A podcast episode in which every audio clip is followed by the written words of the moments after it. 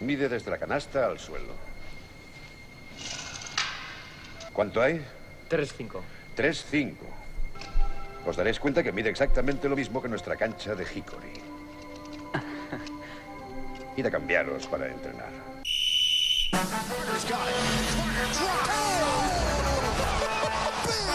Ahí tienen a Gasol con ganas de jugársela.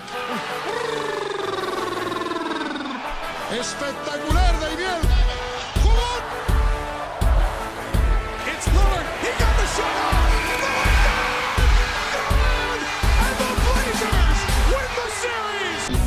Bienvenidos otra semana más a Zona 305. Soy David Foro. Igual que James Jones a LeBron James, me acompañan, como siempre, Jacobo Fernández Pacheco, Hola David, hola a todo el mundo. Alberto Rodríguez Muy buenas. y Sergio Pérez. Hola a todos. Y hoy vamos a aprovechar para recordaros un par de cositas. Si nos estáis escuchando, nos estáis escuchando en... lgnradio.com. Y también nos podéis seguir en redes, que Alberto, como Community Manager, nos lo quiere recordar. Claro que sí, estamos en Twitter e Instagram como Zona 305 Podcast. Danos un follow que nos hace ilusión y además subimos cosas muy bonitas.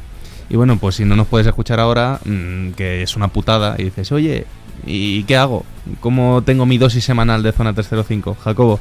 No sufras que nos puedes escuchar porque estamos en Evox, que es lo suyo, ¿no? Estamos en Evox, solo tienes que buscarnos como Zona 305 y tenemos una plataforma nueva, se llama anchor.fm barra Zona 305. Ese es el enlace, si nos escuchas no tienes que descargarte apps, es totalmente gratuita y ahí están todos nuestros episodios. Así que no te lo pienses. Pues dicho todo esto, eh, empezamos.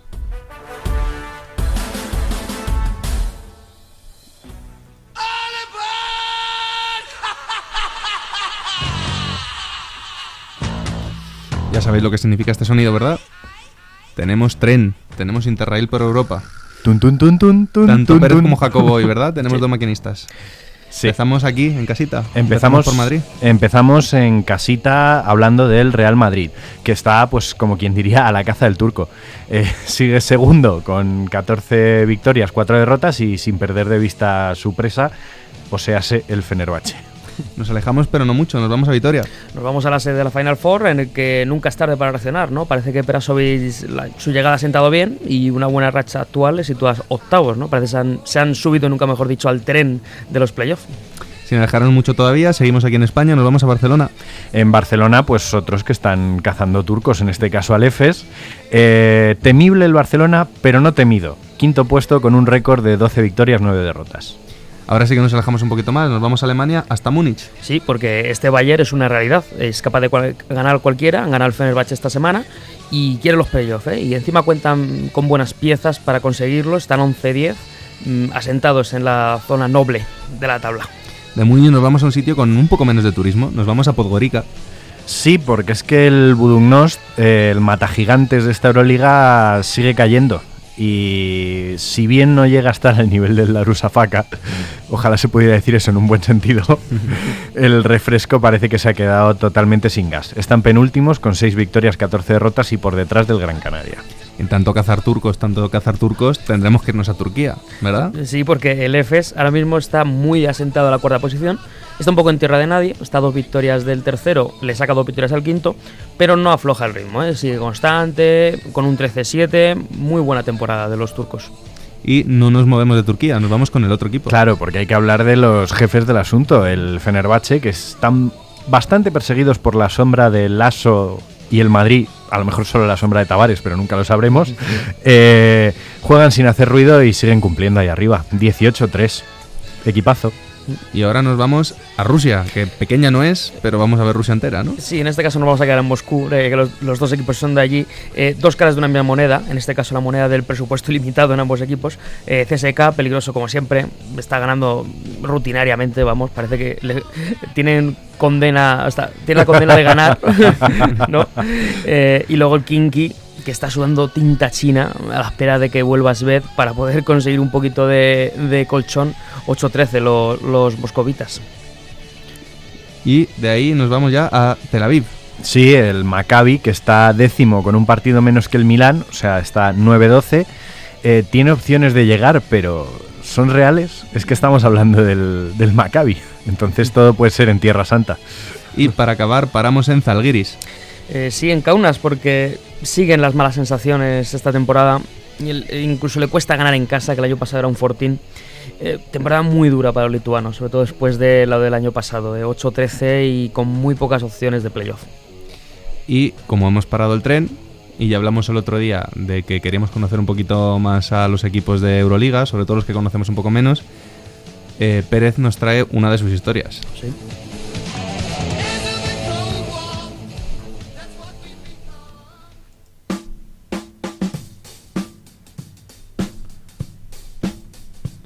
Cuando quieras, cuéntanos. Eh, hoy vamos a hablar, el otro día hablamos de un equipo, y vamos a hablar de una situación, ¿no? Vamos a enlazar dos equipos. Eh, nos vamos a situar en la temporada 2003-2004, ¿no? Entonces, vamos a ponernos primero un poquito en contexto. Eh, la Euroliga era una competición joven, de apenas cuatro años de existencia, y había 24 equipos que estaban divididos en tres grupos de 8. Se clasificaban los cinco primeros de cada grupo y el mejor sexto, importante lo del mejor sexto.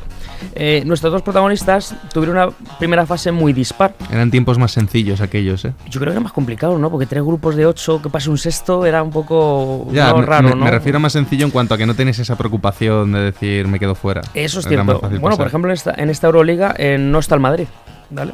Eh, por, por decir algo, por poner el dato, ¿no? Entonces vamos a hablar de, de dos equipos que ambos estaban en el grupo B.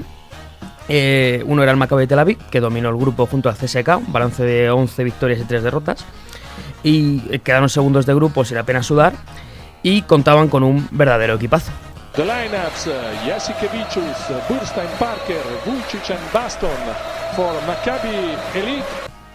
Y el otro equipo es el Zalgiris, que por otro lado sufrió desde el primer día. O sea, se clasificó a duras penas, quedando sextos de grupo, incluso con balance negativo. Pero el Basquetavera Global, que fue empate a cero, se, se quedó a cero en total, eh, le permitió clasificarse para la siguiente fase. O sea, vamos, no es que sudara tinta china, este sudó más. Rascado, rascado. Sangre directamente, ¿no? Sí, sí, o sea, fue muy duro. ¿eh? Eh, y ya en el top 16, eh, Maccabi y Zalgiris volvieron a emparejarse en el mismo grupo. Eh, esta vez solo pasaba el primero de ellos para la Final Four. Eh, pero allí se encontraba el Pamesa Valencia, que era un rival difícil de ganar ese año. Eh, pero el Zalgiris contaba con alguien que nadie más tenía. Sabonis de tres. Primer triple del partido a cargo de Sabonis que consiguió dos en el partido contra el Limos. ¿Cómo te gustan estas cosas, eh? Eh, bueno, claro, eh, hay que poner en contexto. Sabonis tenía 40 palos, eh, estaba gordo, tenía unos 30 kilos de sobrepeso, pero seguía siendo Sabonis. Eh, no solo estaba gordo, sino que movía unas lesiones de, bueno, de todo. de ¿Cómo, cómo le gusta a Pérez lo que le encanta? ¿eh? Sí, eh. Pero bueno, en la fase anterior al Maccabi, todo hay que decirlo, eh, ganó ambos duelos, eh, pero de manera ajustada. Eh, así que las opciones para clasificarse por parte de Zalgiris eran escasas, eran muy poco reales. Pero saltó la sorpresa en las Kaunas. pues, pues los lituanos ganaron en la segunda jornada al Maccabi y empezaron la fase con un esperanzador 2-0. Había seis partidos en total. Pero al final mm, no todo fue tan bonito para, para ellos.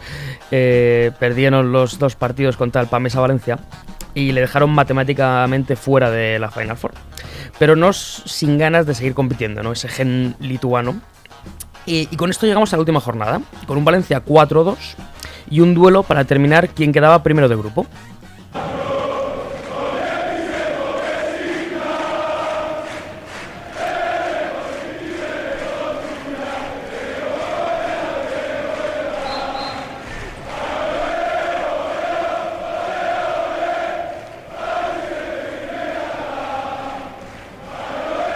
Las charangas no, pero esto sí, ¿no? Esto era, era Tel Aviv, ¿eh? O sea, Tel Aviv antes del partido, eh, este era el ambiente que había. El Maccabi se lo juega todo, ¿no? Porque el, el partido tenía mucha amiga. Eh, el Maccabi debía ganar para clasificarse, ya que tenía el Básquet Averas ganado con el, con el Valencia. Hubo una polémica del Valencia no jugó allí por mm, temas políticos y demás, perdió 20-0 ese partido. Eh, y si ganaba el Zalgiris, pasaban los valencianos. Claro, porque se quedaba 3-3 el Maccabi y como tenía el, el Básquet Averas perdió con el Valencia, el Zalgiris quedaba segundo. Eh, bueno, el partido transcurre, tal, muy igualado y sobre todo llegamos a los últimos segundos, que es lo que nos importa, donde el Zalgiris ganaba de 3 eh, tras una canasta del, Maccabi y en encima disponía de dos tiros libres a falta de dos segundos. Sabonis eliminado por faltas, de pie en el banquillo. Y así que Vicius, que acaba de cometer la quinta falta, llevaba 37 puntos. Estaba besando al entrenador del equipo de su corazón, de Zalgiris. Y en la línea, Yedrus Gustas. Y sucedía esto. יורדת לשבת, על- אה, יורד לשבת על הספסל, לשים את המגבת על הראש ולבכות את מר גורלו. גוסטס מחטיא, אבל אם הוא ישים את הנקודה הזאת, זה יגמור סופית את המשחק.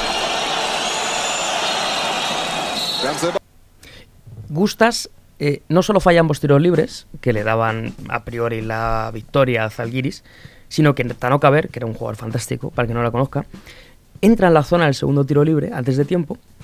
eh, entonces el reloj se para en dos segundos, claro, Joder. no corre el tiempo. Y, Ni, eh, ni hecho aposta, ¿eh? Claro, y el balón para Maccabi, que a todo esto coge rebote, obviamente Tanoka Ver, aunque luego lo falla. Y luego la gente se metía con decoló en su día por hacer estas cosas. Claro, tremendo. La jugada, lo peor que puedes hacer, ¿no? Eh, los macabeos sacaban desde su propia línea de fondo, pues no le quedaban tiempos muertos y solo quedaba una opción: balón a la olla.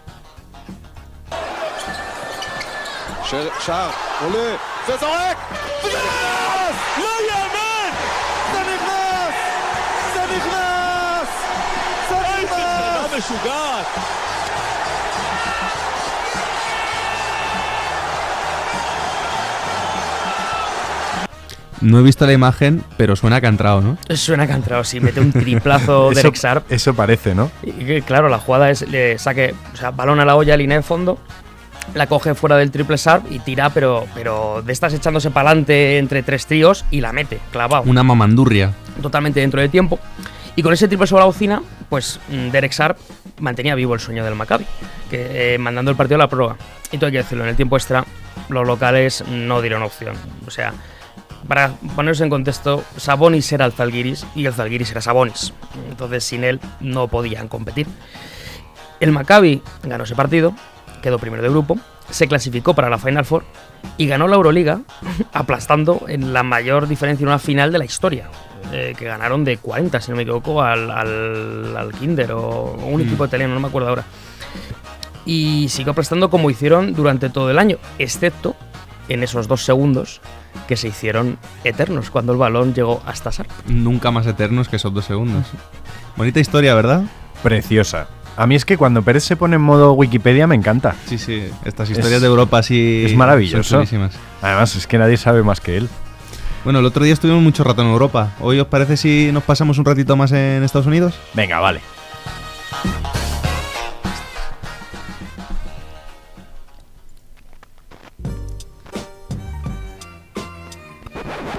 Eso sí, antes de irnos, jugador misterioso.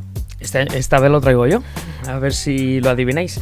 Eh, vamos con la primera pista, que es un hombre, ya doy una pista, es un hombre, eh, de una sola franquicia. Y fue una referencia en la conferencia este. Michael Jordan. No digo nada.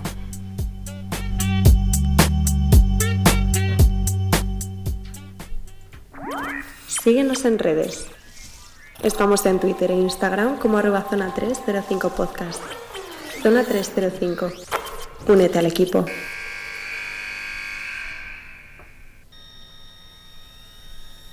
Bueno, como os decía, hay mucho de qué hablar hoy en Estados Unidos.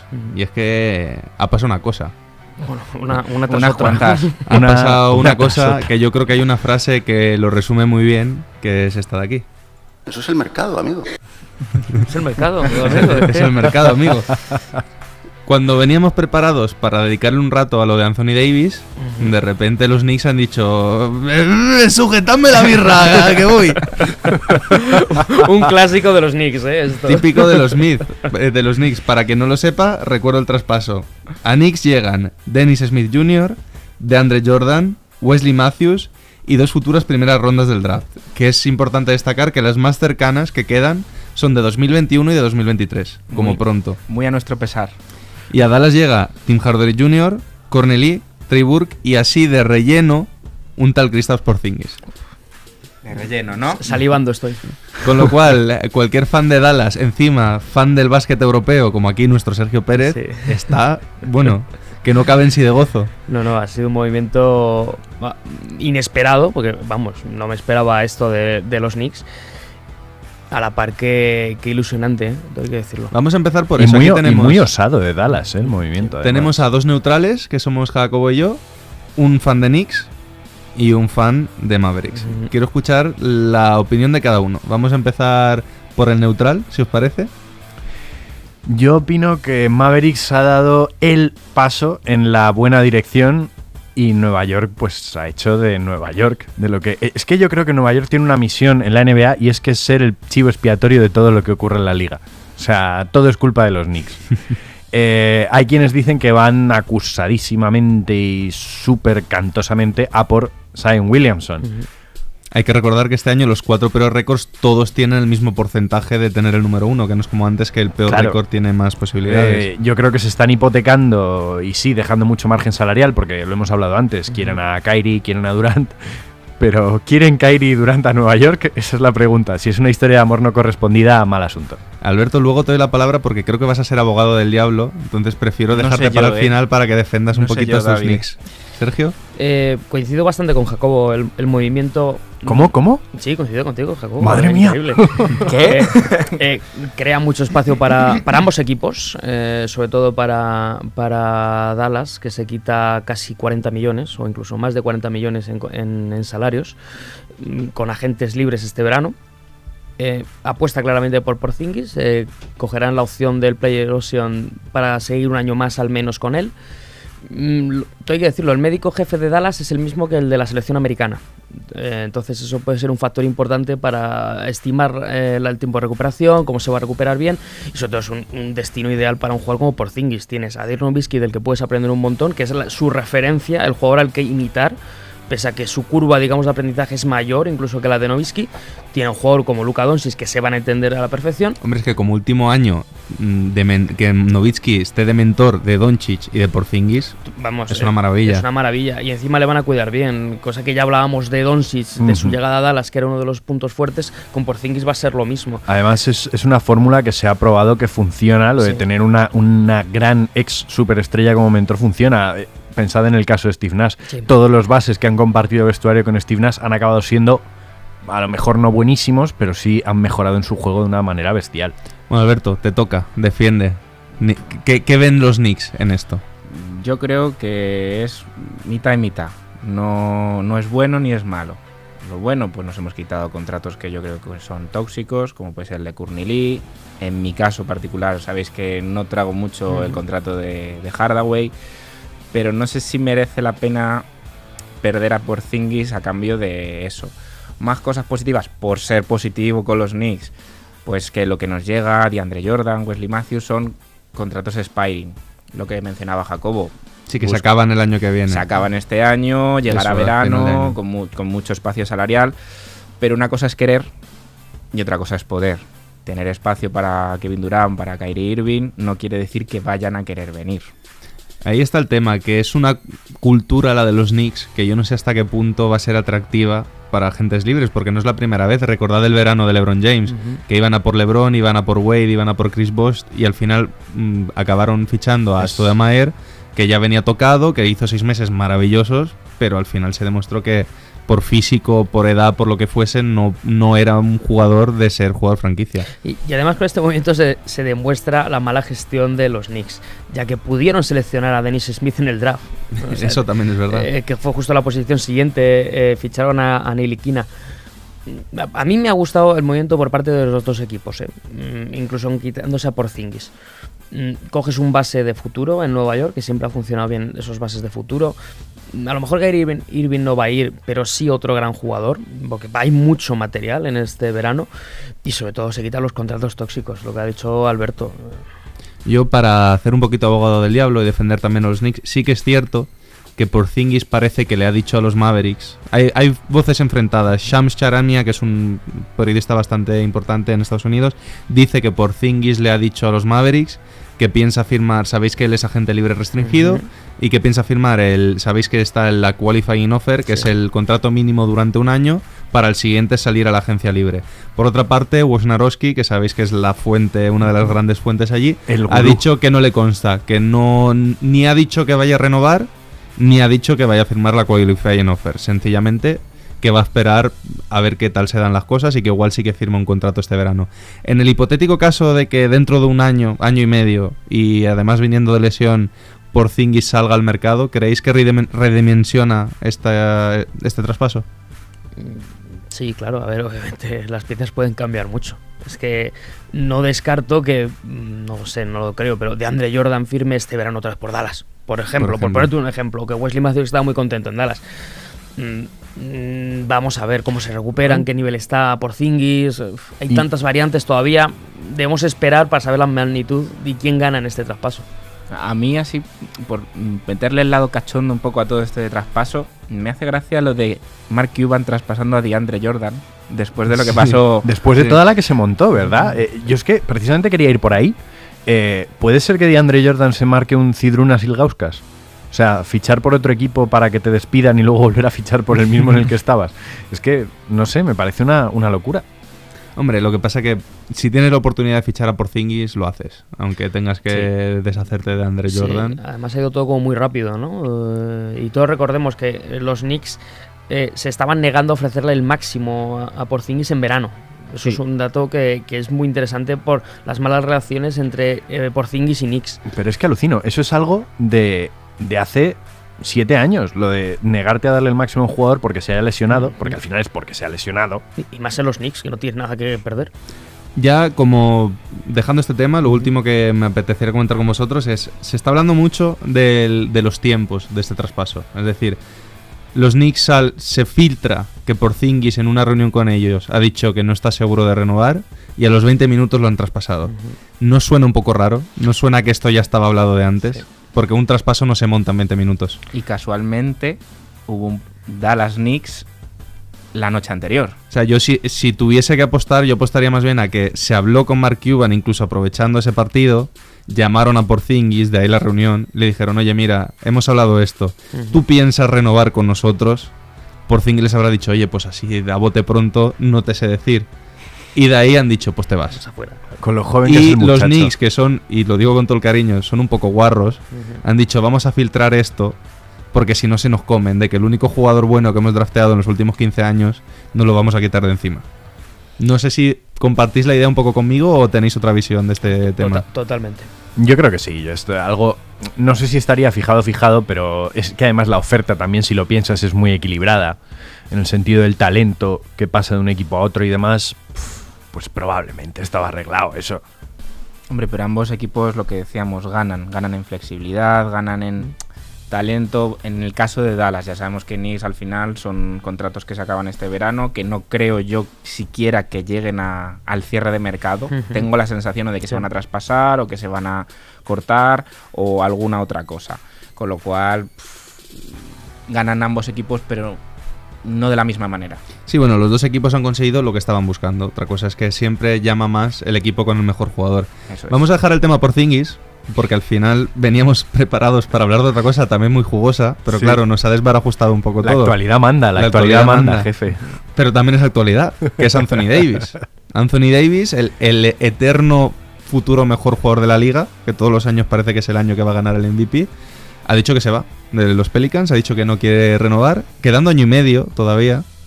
Ha hecho lo que dicen que es un Paul George, aquello de no, buscadme otro equipo porque no voy a renovar. Lo cual me parece, en este caso me parece un poquito más guarrada porque cada año y medio y estás colocando al equipo en una situación un poco extraña. Y ahora mismo estamos en el terreno de la especulación. Nadie sabe a dónde va a ir Anthony Davis. Hay apuestas, apuestas muy claras, apuestas menos claras.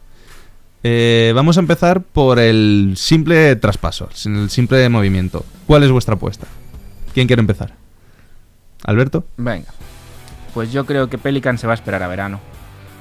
Yo creo que es lo más inteligente. Por, por lo que les interesa, yo creo. O sea, vas a perder a tu top 3 de la liga probablemente. Y creo que van a esperar a los Celtics. ¿Jacobo?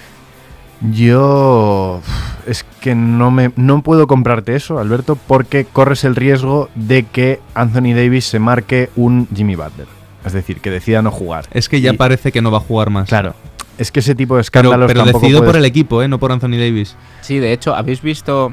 No sé si os habéis fijado. En la presentación de los Sí, partidos. ya no sale, antes ya no salía sale. su cara, ya no sale él. o La han sea, borrado, mm. literalmente. Me parece que el mismo club ha decidido no sacarlo más, incluso probablemente por un tema de evitar Es- que se lesione, porque sabemos que Anthony Davis suele tener sus lesiones más o menos largas, ni tienen miedo de que eso baje el valor del jugador. El tema es que ahora la actitud de Jimmy Butler la está teniendo el club. es que al final los aficionados de Nueva Orleans a quién pagan por ver. O sea, lo- sintiéndolo mucho por Mirotic y por Julius Randle y por Drew Holiday. ¿Por quién pagan a ver? Por Okafor. Por, ver a la por ver a la ceja y al final es así y, y bueno, yo considero que no sería bueno esperar. Yo creo que en este caso deberían marcarse pues lo que hicieron los Spurs con con Kawhi en su momento, que es quitarse el marrón cuanto antes Sergio. Joder. y seguir con sus vidas. Al- al- no sé qué pasa hoy, pero vuelvo a coincidir con Jacob. este Dios caso. mío, se han alineado los astros. Y además, además añado, ¿qué le puede interesar más a Pelicans? ¿Esperar a verano a Boston que te puede ofrecer un mm, que Gordon Hayward o algo de eso? O mm, mira, vamos con todo a los Lakers, les cogemos todos los jóvenes y empezamos a construir. Yo creo que sí les interesa más esa opción, porque es que lo mejor que pueden sacar es todo lo joven que hay en, en Los Ángeles. Te puede gustar más o menos eh, Lonzo Ball, Ingram, el que sea, Kuzma, pero al final son gente joven con la que puedes trabajar y puedes construir algo. Vamos a poner en contexto ahora mismo las dos grandes posibilidades que se barajan son eh, Lakers, que podrían hacer el traspaso ya, y Celtics, que no pueden, porque por normas en la NBA hay un contrato que es el, los, se llaman los Bear Rights, que viene de la River, que básicamente ese tipo de contrato solo lo puedes tener, un, solo puedes firmárselo a un jugador y solo puedes tener a... Y no puedes tener a dos jugadores con Pero ese tipo de contrato. si llegan por traspaso. Si llegan por traspaso. O sea, podrías tener dos en el caso de que uno fuese firmado y el otro por es. traspaso. Pero como Kyrie ya llegó por traspaso y tiene ese tipo de contrato, Anthony Davis no puede llegar por traspaso también. Deberían esperar a que a Kyrie Irving se le acabe el contrato este verano, firmar a Kyrie ellos mismos y ahí ya traspasar a Anthony Davis. De ahí lo que comentabais de que a Boston hay que esperarlos hasta el verano. Eh, Lakers, mientras tanto, no tienen ese tipo de problema, pueden traspasarlo cuando quieran. Y se está hablando de que Magic Johnson ya ha llamado a Del Dems, al general manager de los Pelicans, y les ha ofrecido cinco traspasos distintos. El que ha salido en los medios, el más importante, tendría a Alonso Ball, a Kyle Kuzma, a Brandon Ingram, a Ivica Zubac y a una ronda al draft. Que hay mucha gente que está diciendo, no vas a encontrar, o sea, los Lakers no te pueden ofrecer más. Si estás esperando a que lleguen los Celtics pensando en que se va a crear una subasta, una subasta no se va a crear. Porque los Lakers lo que te pueden dar es eso. Los Celtics, ¿qué paquete se dice? Pues se habla mucho de Jalen Brown, de Jason Tatum, de Terry Rozier, que no saben... Terry Rozier entraría seguro, porque no tienen espacio para él cuando están todos sanos. Se habla de si serían capaces de sacrificar a Jason Tatum, que en este caso por Anthony Davis yo creo que podrían hacerlo, pero no están muy convencidos. Y Jalen Brown también entra bastante. ¿Cuál es la diferencia? A mí me parece que los Lakers están más dispuestos a tirar la casa por la ventana.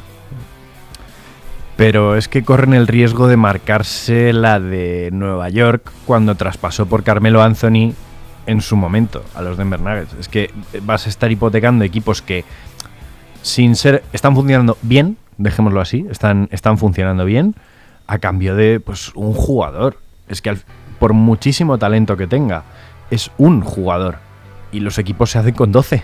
Claro, pero si hablamos del caso Lakers, por ejemplo, sí que es verdad que ellos cuentan ya no tanto con este año, sino con que el año que viene tienes a LeBron, a Anthony Davis y espacio salarial para maniobrar todavía. Pues claro, si el año que viene te juntas esos dos con Kevin Durant o Clay Thompson o Kyrie Irving, pues ya son palabras mayores. Y, y aparte de Lakers, que es el gran favorito, bajo el radar hay otros equipos que tienen muchas opciones también de. Sí, bueno, toda la liga está metida tra- en, traspaso. en traspaso de Anthony Davis. Eh, Entonces, por ejemplo, Nuggets tiene muy buena mu- muy buen material que ofrecer. Por ejemplo, no se habla de Jamal Murray y demás tal. Eh, sobre los Lakers, mira, son los Lakers. Es que tienen que tirar la casa por la ventana. O sea, es que son los Lakers, tienen que competir. Estos años de sequía son los mayores de su historia. No, y que los Lakers de toda la vida al final han trabajado así, con traspasos, no con chavales jóvenes del draft. Efectivamente, o sea, y además los hombres grandes siempre han llegado vía traspaso o vía gente libre y han drafteado a, digamos, los bajitos. Yo creo que el gran diferencial es la contrarreloj. Yo creo que va a marcarse si Anthony Davis llega a Lakers antes de se cierre el mercado de traspasos o si nos vamos a verano. Si nos vamos a verano ya el problema no es tanto eh, que estén los Celtics, sino que puede haber otros equipos que firmen a agentes libres muy importantes y tienten a los Pelicans o con más rondas o con mejores jugadores y puede haber mejores paquetes. Entonces ya no solo es Lakers Celtics, sino que podrían aparecer muchas otras opciones. Y ya lo último que os pregunto sobre este tema, eh, el tema de la gente de Anthony Davis, que se está hablando mucho. La gente de Anthony Davis es Rich Paul, que es agente y mejor amigo de LeBron James. Por tanto, hay muchos que están leyendo esta petición de traspaso año y medio antes de que acabe el contrato como una manera de poner contra las cuerdas al equipo para juntar a LeBron y Anthony Davis en los Lakers.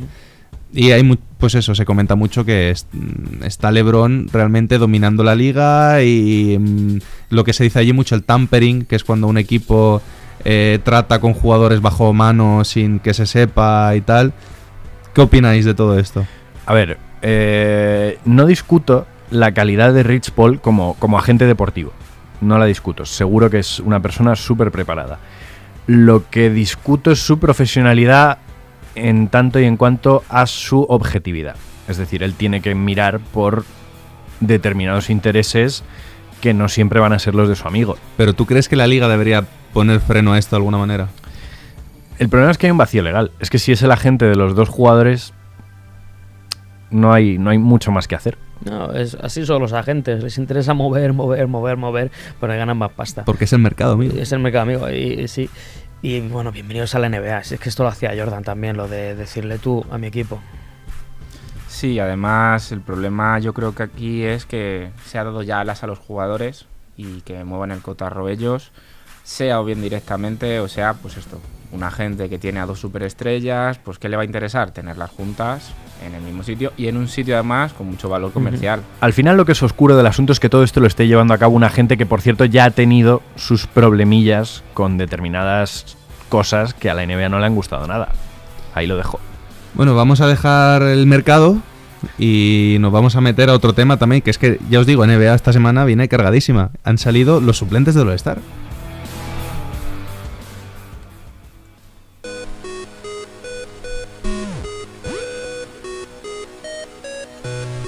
All-Star, eh, ¿necesitáis que recordemos los titulares? ¿Los recordamos rápidamente? Venga, y sí, decimos quién ha salido esta noche.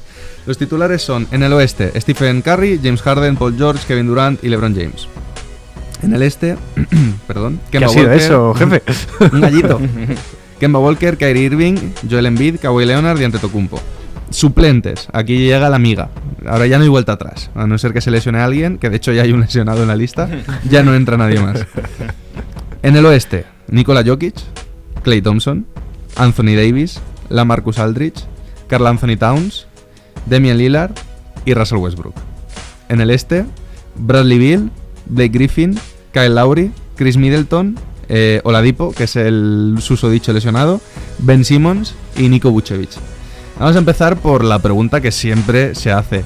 ¿Quién falta? Estoy indignado. Estoy indignado. No se esperan, ¿eh? Impugno. No se esperan. Impugno. A ver, Jacobo, deduzco que hablas de... Luka Doncic. Ah, pensaba que hablabas de Kendrick Perkins. Calla. Kendrick Perkins tiene que ser All-Star de la Liga de Desarrollo. Eh, pero no, es que Luka Doncic es indignante. Este chico que está tomando la liga al asalto totalmente, que se ha ganado los corazones de todo el mundo, le han hecho un boicot clarísimo por ser novato y ser europeo. Yo aquí huelo a merengue. Pérez, Mm, me sobran dos jugadores. empezamos por quién falta. Luego vamos a quién sobra. Para meter a, Do- para meter a. Doncic, que es el que me falta, eh, me sobran dos del oeste, que son Clay Thompson y Carl Anthony Qué Towns. prisa tiene, de Para verdad. mí. A ver, antes, antes vamos a quién, quién falta, Alberto. A ver, pero me estás preguntando por lo de Oladipo, ¿no? No, no, no, no, eso luego, eso luego. Ah, Vamos a luego. empezar. ¿Quién crees que falta que debería ser All-Star y no lo ha sido? Pues, a ver, a mí me falta D'Angelo Russell, por Sí, ejemplo, sí. porque los Nets están haciendo muy buena temporada, que puede ser, pues no sé, hueco. Eh, y en el oeste es que quites a quien quites, te va a faltar alguien. Creo que los que han salido son muy merecidos. Por supuesto, como dicen Jacobo y Sergio, podría estar Doncic, sí, pero otros tantos que se han quedado fuera. Creo que tenemos mucha prisa con Donchi. Yo ya dije que pensaba que no iba a entrar. Os lo dije. Y a ver, eso, ¿quién, quién sobra? Pérez. Te- has dicho Clay Thompson y el otro. Sí, y Carl Anthony y Towns. Anthony Towns. Porque, so- a ver, Clay Thompson, porque la temporada no está siendo buena. Además, numéricamente, Doncic está por encima. Mm, eh, lo que pasa es que están los Warriors y los Warriors van muy bien, vale, perfecto. Te lo puedo llegar a comprar. Por eso está Chris Middleton en, en el este, básicamente. Y Anthony Towns, porque, bueno, sí, está haciendo buenos números, pero es que el récord es similar de Dallas. Entonces, ¿por qué Doncic sí? O sea, Doncic no y Karl Anthony Towns sí. Si en este caso le arrasó en votos populares y en general se quedó a nada. Es, es que es lo único que no entiendo, ¿no? Que, que por qué se premia a este tipo de jugador. Bueno, básicamente porque no hay pivot, me imagino, en el oeste y habrá que meterle. Pero... Hombre, se han seleccionado muchos pivots entre estas reservas. Jokic, Aldrich, eh, Towns, Davis. Pero yo, por ejemplo, si quitas a Towns, pues a- se le habría merecido quizá más Tobias Harris por, No. por récord. Es que, es que por Estamos- Claro, estamos es que aquí entramos siempre en lo mismo, de que- en qué nos fijamos más, en el récord, en los números, Es que por porque récord- ahí hay un balance, un equilibrio un poco complicado. Claro, es que por récord debería entrar alguien de Denver, Por ejemplo, por ejemplo. Entonces no me vale. No me vale. Para mí, ya te digo, Doncic, sobre todo por cómo ha tirado la puerta, como ha dicho Jacobo, tendría que estar. Vamos. Jacobo. Yo estoy indignado precisamente porque creo que es un tema de barras y estrellas. Yo. Todos sabemos cómo es el All-Star, que no se juegan nada, que no compiten, etcétera, etcétera. Pero de ahí, de hacer tan descarado una pachanga entre amigos.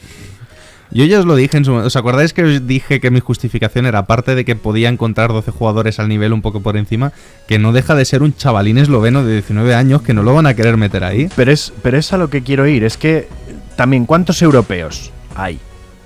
En Es- el, en claro. el- bueno, Jokic, ¿no? Jokic- Anteto. Anteton podemos contarle, pero es negro. O sea, quiero decir, claro, no es el europeo prototípico. Vucevic. que es su primer año. Y, y alguno más. Y Es que ya, ya estamos en la historia de siempre. Es que ya no entran los europeos. ¿Por qué? Porque no son jugadores tan espectaculares.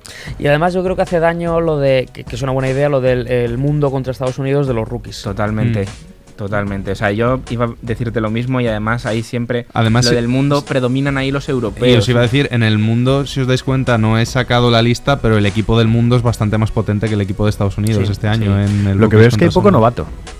Sí. Son casi todos sophomores. Hay, hay, si no he contado mal, creo que había solo 6 o 7 novatos. Increíble. De todos modos, previa de ese partido, yo creo que mejor la dejamos para la semana del All-Star, que haremos un especial hablando de los concursos, Ujú. del partido de los rookies. Hoy vamos a centrarnos en el tema del All-Star. Ya que estamos hablando de que nos falta, que nos sobra, Oladipo lesionado, ¿quién entra ahí? Estamos hablando del este, ¿vale? Por mucho que, que se junten, va a tener que entrar alguien del este. O sea que Doncic está fuera de, de las quinielas. Del este, ¿quién entra por Oladipo? Yo sigo apostando por algún jugador de Toronto. Eh, diría Kyle Lowry o Serge Ibaka. No, pues es que Son lo, mis... lo, ya está. Lowry Ah, ya perdón, está. se me ha Lowry ido ya la... sí. Serge Ibaka. Pascal Siakam, no. Pérez, ¿quieres, re- ¿quieres rebatir? No, no, no, he coincidido. Ibaka, Eh, ¿no? yo he puesto por Russell, de Angelo Russell. Ay, es Alberto. verdad. El mismo que Sergio. Creo que los Nets tienen que tener un representante estando en puestos de playoff con la racha que llevan. Y creo que no hay ningún jugador de los que queden tan destacado quizá como él. Eh, habla- hemos hab- hablado antes de Bognarowski. Él dice que las dos grandes alternativas son Russell y Butler. Lo que pasa Mm. es que por popularidad o mala prensa, creo que va a ser Russell. Probablemente, no me extrañaría. Bueno, ¿nos hemos quedado a gusto?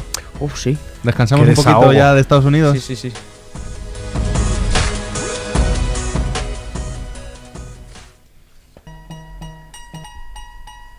Sergio, segunda pista. Vamos con la segunda. Eh, es el jugador que más puntos ha anotado en un partido sin, sin, an- sin meter una canasta de dos puntos. Hmm. ¿Vale? Metió 40 puntos. que Fueron básicamente 10 triples y 10 tiros libres. Michael Red. eh, eh, lo veo, ¿eh? Lo veo. Yo lo veo. Es, es una posibilidad.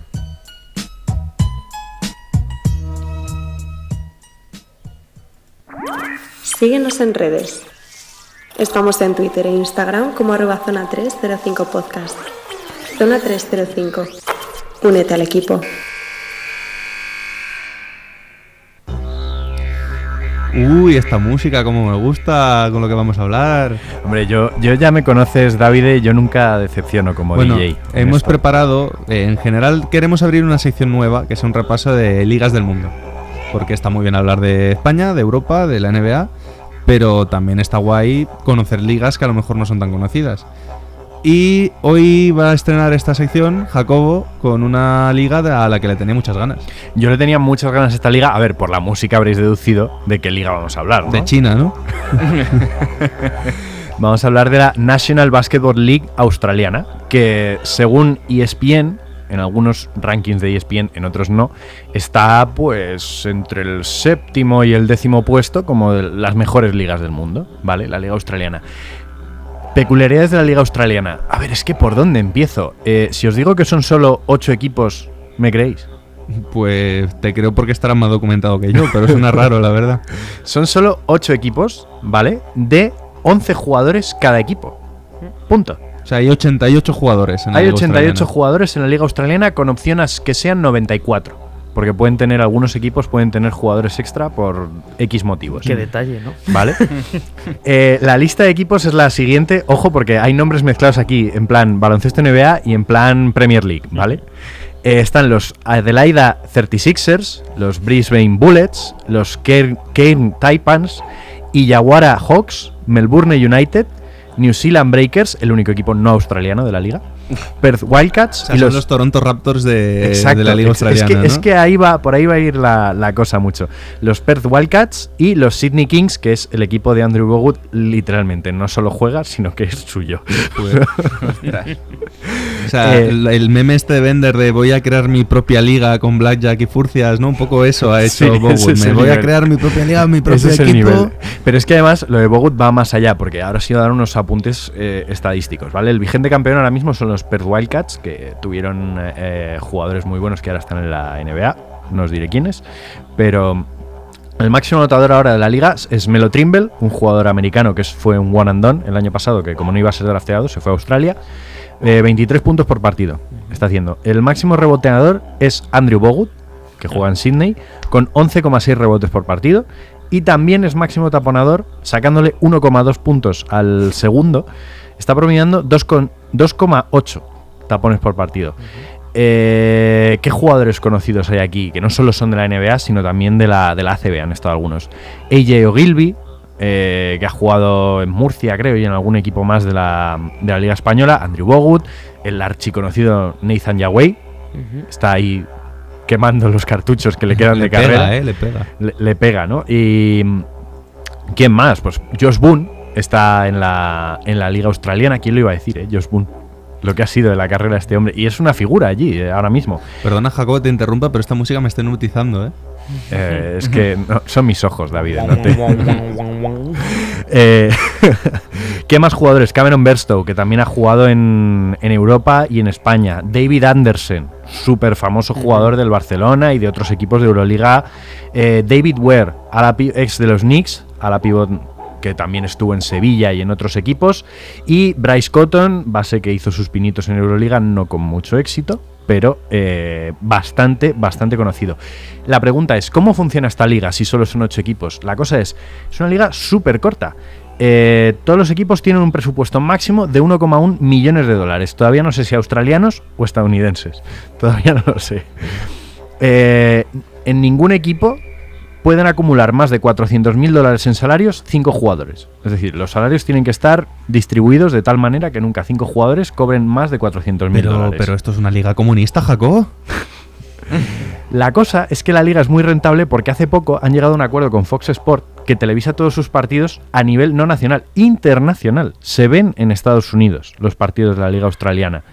Eh, solo permiten cuatro extranjeros por equipo, que no sean australianos o neozelandeses, se entiende por extranjeros. Eh, es muy popular la liga entre jugadores de la G League y los one and dones. Por ejemplo, un jugador que ahora mismo está en la NBA, que salió de la liga australiana, fue Terrence Ferguson. Claro, es que ahora si se emite en Estados Unidos es muy cómodo porque es una buena manera de mostrarte y que te Sí. vean. Exacto. Eh, se juegan 18 jornadas. Ocho equipos juegan 18 jornadas más unos playoffs. La liga dura, dura desde octubre hasta ahora, en febrero, acaba. ¿Y en cómo febrero se- se, juegan los playoffs. ¿Cómo se juegan 18 jornadas siendo 8 equipos? O sea, no me, no me terminan de salir las cuentas. Hay equipos que juegan tres veces entre ellos. y- Claro, la cosa es que es igual. Se hace por sorteo qué partidos juega, qué equipos juegan más partidos y se tienen en cuenta los saberás y demás. Eh, acá, la idea de todo esto es que los jugadores, sobre todo los extranjeros que van allí a jugar, puedan acabar el año en otras ligas. Eh, ¿Por qué es tan interesante la Liga Australiana? Porque es una liga que está diseñada para eso, para ser una liga trampolín. Y a partir de ahí es donde se enriquece la propia liga. Es una liga cerrada en la que el 85, el 90% de los jugadores son australianos, con lo cual está enfocada para el desarrollo de sus propios jugadores nacionales, cosa que yo considero que sería muy interesante en algunas categorías de nuestro baloncesto. Y eh, es un modelo de baloncesto humilde, porque no manejan mucho dinero, ganan mucho dinero, pero no lo manejan, eh, sostenible y tremendamente competitivo, porque el número de equipos es súper corto. Así que la liga australiana, yo la defiendo. Es, es algo a tener muy en cuenta, ¿eh? esta liga. Así Mm. lo digo. Interesante, ¿no? Sí, y han salido muy buenos jugadores últimamente australianos.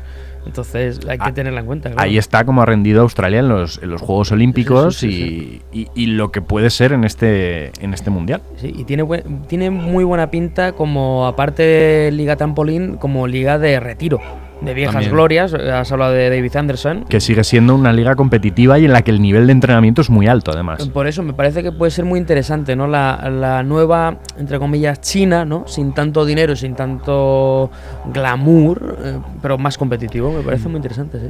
Es que en realidad la Superliga China, y perdonad, ya es lo- el último dato que doy, está dos puntos por debajo en la media en las clasificaciones de ligas. Suele estar la decimosegunda, la novena, porque sí, en, en China hay mucho dinero, lo que no hay, lo que no hay es nivel baloncestístico. Me parece muy bien, en- mm, que está muy- como muy bien encuadrada, ¿no? O sea, tiene todo ventajas. Es liga trampolín, eh, mm, los jugadores podemos decir que son más mortales, ¿no? Es decir, no son estos súper multimillonarios que No, ganan tanto pero- dinero, pero, pero pueden vivir, ¿no? Ganan Claro. 50.000 euros al año, lo que un ejecutivo de una empresa. Claro, pero está, eso está yo creo que muy bien. Es decir, ¿por qué el debate ¿no? que podríamos sacar? Eh, ¿Por qué un jugador de baloncesto alto nivel tiene que cobrar más que otro tipo de profesión? ¿no? Pero eso ya es irse por, otros Sí, sí. por otros lados. Eh, y me ha gustado el detalle de aplicarlo a otras categorías de nuestro país. Creo que eso puede ser muy importante. Pues nada, ahí lo dejo. Bueno, pues muchas gracias Jacobo por esta sección. Eh, creo que Bienve esta semana no nos ha dejado paquete. No, no nos ha dejado paquete. Vio que lo perdonamos y ha dicho, pues nada, esta Claro. semana... O sea, de todas formas, algo me ha dejado caer. Me ha enviado un cuervo y me ha dejado caer que lo mismo en las siguientes habrá, habrá cositas. Bien, bien, pues entonces nada, nos vamos ya con la resolución del jugador misterioso.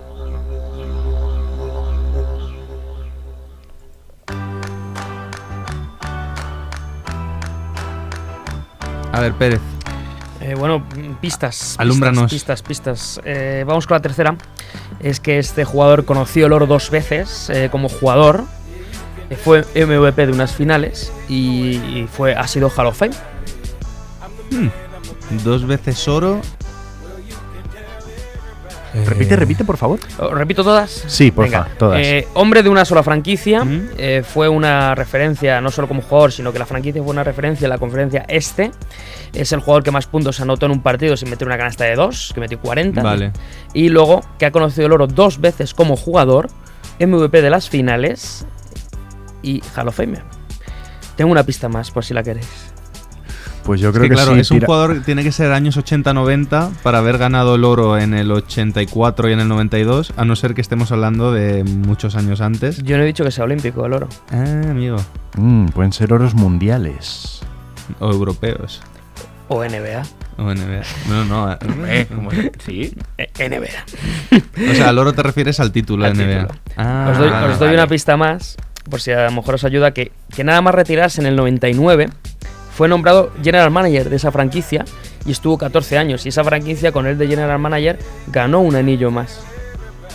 Eh, la River. Sé que No. fue General Man- Ah, no, no ganó el anillo. Claro. el anillo. Yo- lleva por ahí nada, también, nada. pero no.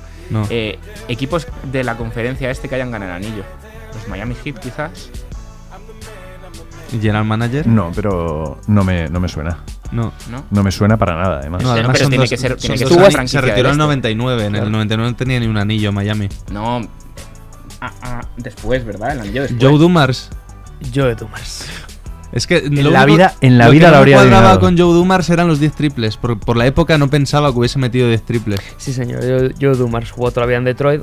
Fue MVP de las finales del 90. eh, las primeras que ganó 89 fue Isaiah Thomas. Luego le hizo unas contra Portland espectaculares. Lo de los triples es que era un muy buen tirador, todo hay que decirlo. Eh, Joe Dumars era muy buen defensor y muy buen tirador. Entonces queda ahí ese dato, ¿no? Que metió los 10 triples, como que batió el récord, vamos, por años. Y todo hay que decirlo. eh, fue MVP de las finales, Hall of Fame de 2006. Y nada más retirarse en el 99 dijeron, no, no, tú sigues en el equipo. General Manager, Detroit ganó en el 2004 el anillo con él como General Manager. Y en el 2014, debido a las malas mm, gestiones y malas rachas del equipo, decidió dejarlo. No solo eso, sino que era la única buena persona del equipo de los Bad Boys de los Pistons. Sí, Que era, era el buen chico de aquel equipo, era el educado. Luego La excepción. pegaba Oye. unos mandobles también de la leche, pero era muy educado Sí. el tío. Estoy Era muy- indignado, Pérez. Nunca los pones fáciles. no. no.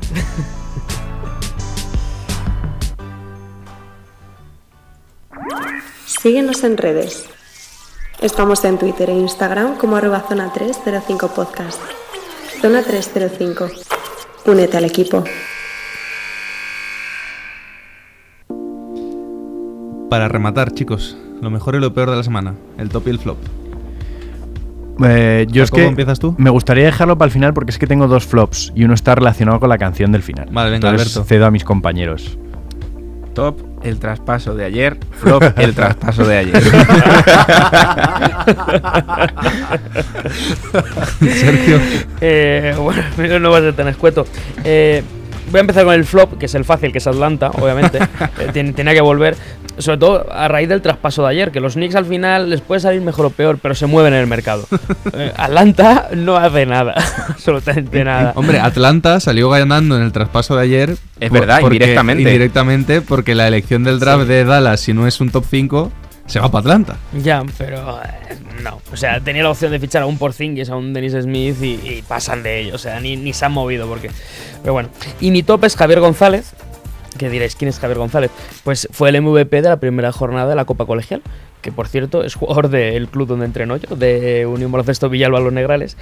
Y que decidió el chavalín, pues, eh, meter 41 puntos en menos de 20 minutos, mm, coger 7 rebotes y que su equipo ganase. Y todo hay que decirlo, que no dicen las estadísticas, porque lo he hablado yo con su hermano.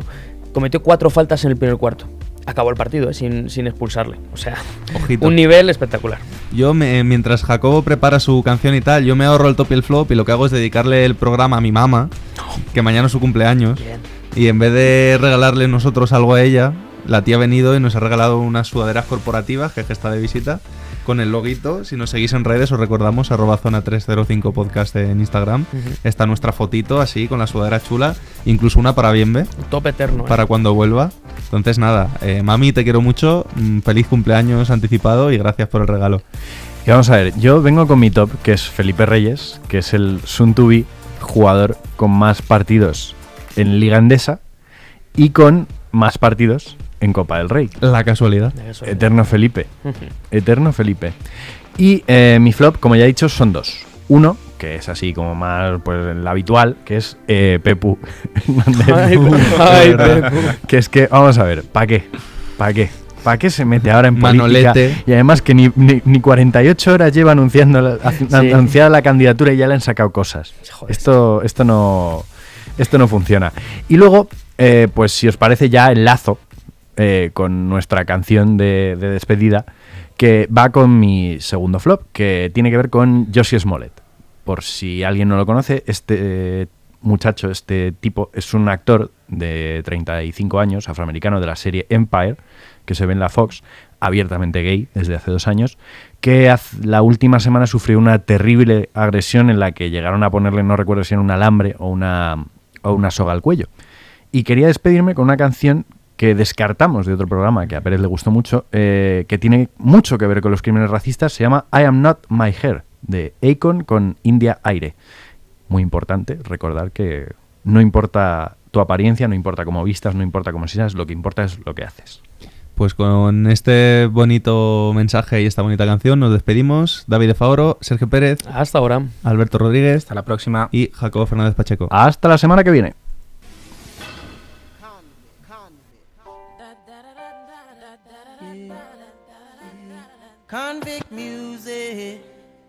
Uh huh. See, I can kind of recall a little ways back. Small trying to ball, always been black. And my hair, I tried it all. I even went flat. Had a Gumby curly top and all that crap. Now, was trying to be appreciated. Nappy headed brothers never had no latest. Then I hit the barber shop real quick, had him give me little twists and it drove him crazy. But then I couldn't get no job, corporate wouldn't hire no dreadlocks. Then I thought about my dogs on the block, kinda understand why they chose to steal and rob. Was it the hair that got me this far? All these girls, these cribs, these cars.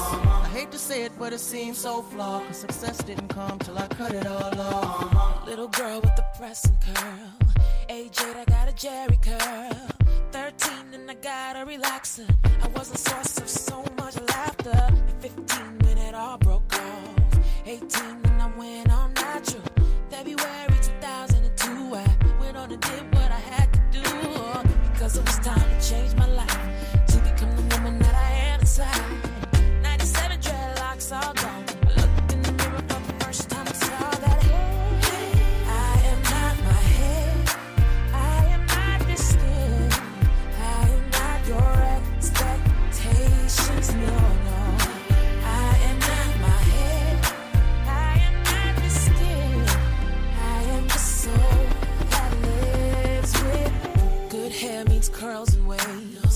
That hair means you look like a slave. Uh, at the turn of the century, it's time for us to redefine who we be.